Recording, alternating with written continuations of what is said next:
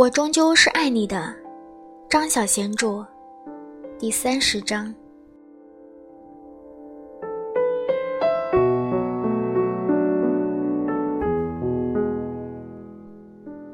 漫长的两年过去了，两个生日，两双长袜，七百三十篇占星栏，第二十次，还是三十次的参加选角落选。其中一次落选，喜喜窥见了命运精灵悄然留下来的足迹。那天选角结束之后，他到剧旁一个咖啡店里面买了一杯咖啡站着喝。一个女孩走进了店里，看见他，朝他微笑，走过去跟他打招呼。喜喜觉得这个女孩有点面熟。他看来也是刚刚参加完选角出来的，外套外面穿着一身黑色的紧身舞衣，并没有脱下。但是刚刚剧院里有一大票子的人，喜喜对他没有什么印象。你是陆喜喜吗？很久没见了。穿舞衣的女孩很热情地说道。喜喜努力地回想，女孩叫什么名字来着？贝蒂。玛丽，乔安妮。幸好女孩很快就自己报上名来。我是小夏，很久以前那个解散了的小舞团里面待过一阵子，你不记得我啦？西西好像有一点头绪了，但是女孩的那张脸太普通了。那出舞剧你为什么不演了呀？小夏又问。喜喜听得一头雾水。哪一出？不就是《恶魔的花园》喽？西西没有忘记，那是好多年前的一个上午，他去参加《恶魔花园》中的一朵吃人花的选角，他没有什么信心。下午的时候，他心情很忐忑地回到了剧院后台，去看告示板张贴出来的入选名单，名单上并没有他的名字。他们没有要我啊，西西说道。小夏笑了。哎，那一次，我本来以为我自己也落选了，名单上没有我的名字，我就是不甘心呐，伸手摸了摸那张名单，是不是只有一页？谁知道后面真的还有一页，我的名字在上面。你的名字那么特别，我不会忘记的。但是你没有来呀。那张名单总共有两页吗？要不是那天落选，他也不会去撞球室里过夜，因此也不会知道戴德里找过他。那么到了第二天，他不会在律师行里见到林克。戴德里也许早晚会找到他，他还是会继承养母的遗产，但是他不会刚好在那天遇见林克。要是没有遇见林克，而是去演那出舞剧，他的故事便是另外一个版本了，一个他永远也不会知道的版本。命运的精灵好像引着他走上了另一条路，他隔着咖啡店的落地窗看向外面，那个穿着蓝色夹克的暗影就在对街的商店上徘徊着。每一次他落选的时候，他都会陪他归去。他转头就问那个叫小夏的女孩：“你今天也落选了吗？”小夏一脸尴尬地说：“不，我来买一杯咖啡就回去了。今天晚上要开始彩排了呢。”小夏有点抱歉地转身走到柜台那边买咖啡。喜喜拿着咖啡走了出去，越过马路，取到公园往左。悠悠地走在热闹的大街上，他把空空的咖啡杯丢在了垃圾桶里去，在书店买了一本雨果的《巴黎圣母院》。十一月的晚风吹起，林克在他身后某处溜着他失意的影子。他到底是比较喜欢命运的哪一个版本呢？为了挥去那股惆怅。为了挥去心里的那个失落，他在书店里买了一本米兰的昆德拉的《不朽》。书里其中一段让他深深的着迷。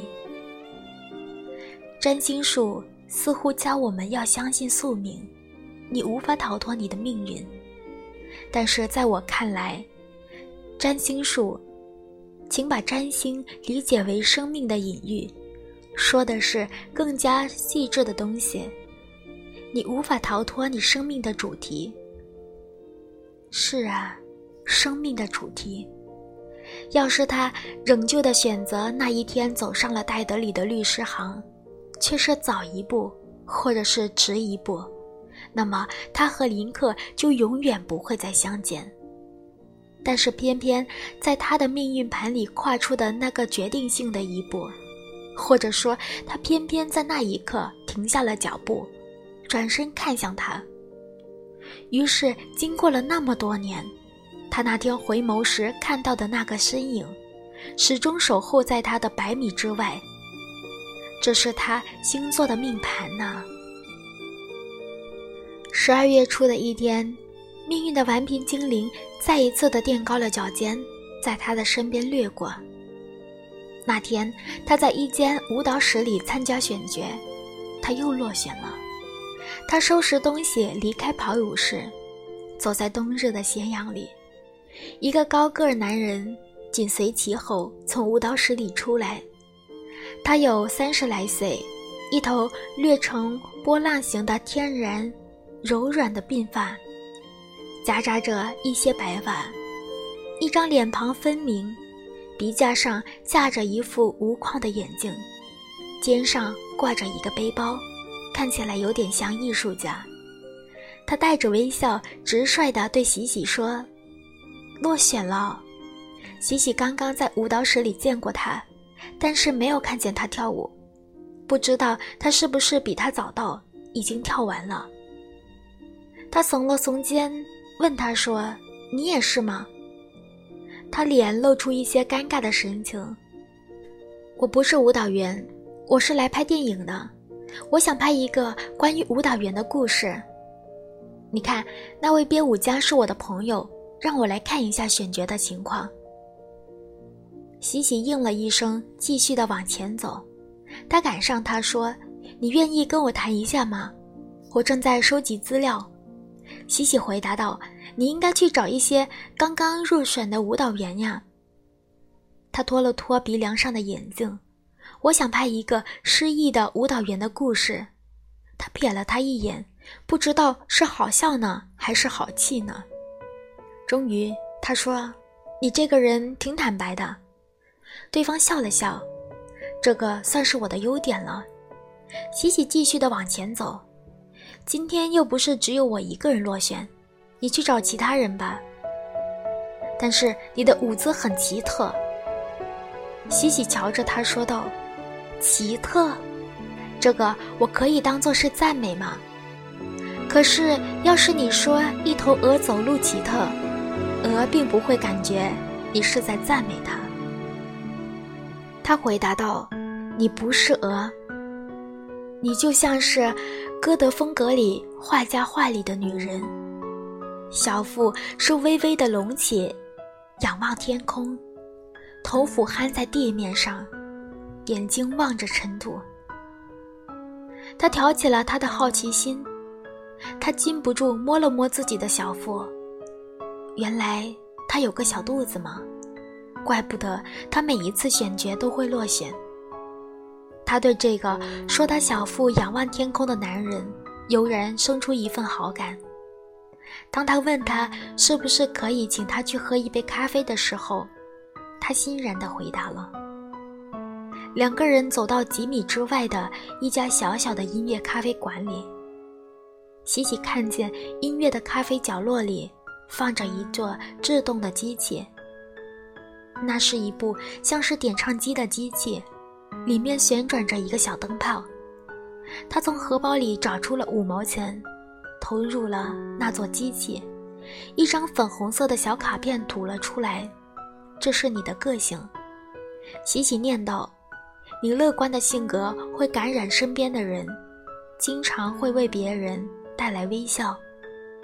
人生中的美好和幸福的事情都会有你的一份。但是，爱热闹的你，有时候难免会缺乏深思熟虑。他望着那张小卡片，皱眉说：“不准，不准呐！”他转头望向他：“你要不要投币看一下？”他笑了：“你不是说不准吗？我也不相信这种随机的偶然。那你相信什么呢？”我相信自己的意志。他们在咖啡厅里偶然地谈到了意志，从意志谈到了命运，又从命运谈到了占星术和生命的主题，谈得很投机。他是列文，一个美籍的华人，居住在洛杉矶里面，在美国拍小本的电影，来香港探望朋友。他是天秤座，而天秤座爱美，喜欢美丽的人和美丽的东西。列文深深地为喜喜着迷，两个人连当天的晚饭都在咖啡馆里吃的。黄道十二宫图的形状，刚好就是一个时钟的钟面。喜喜用指尖在木桌上面画了一个钟面，比划着说道：“我们都在这个钟面上。一个人出生的一刻，星座之间会形成独特的卫星，而这个卫星就是你一生永恒的主题。”列文虽然不见得认同，还是小有兴味地听他说着。后来他离开了一会儿上洗手间，就在那短短的几分钟里，他突然之间觉得很空虚，渴望他快点回来。爱情是从这一刻开始的，他一直望着他将会回来的方向。几分钟之后，列文回来了，他迈着大步朝他微笑，空虚的感觉一扫而尽。这段恋情非常的短暂。时针只是在他人生的钟面上走了七个钟头，七个钟头之后，列文要搭上飞机回到洛杉矶去。两个人在咖啡馆的外面道别。列文答应过他会写信给他。七个钟头了，林克一直在咖啡馆的附近等着。他目送着列文的出租车一路远去时，瞥见他的前方。他朝那辆车挥手的时候。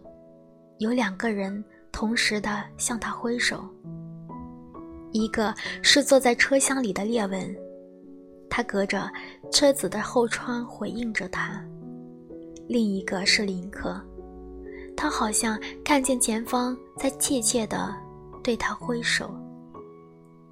因为喝了太多的咖啡，那个夜晚他睡不着，他一度的憧憬着美国的生活。随后的三个月。列文的信从未间断。二月底的一天，喜喜收到了列文寄来一张往洛杉矶单程的机票。这时，他正在温暖的旅馆里。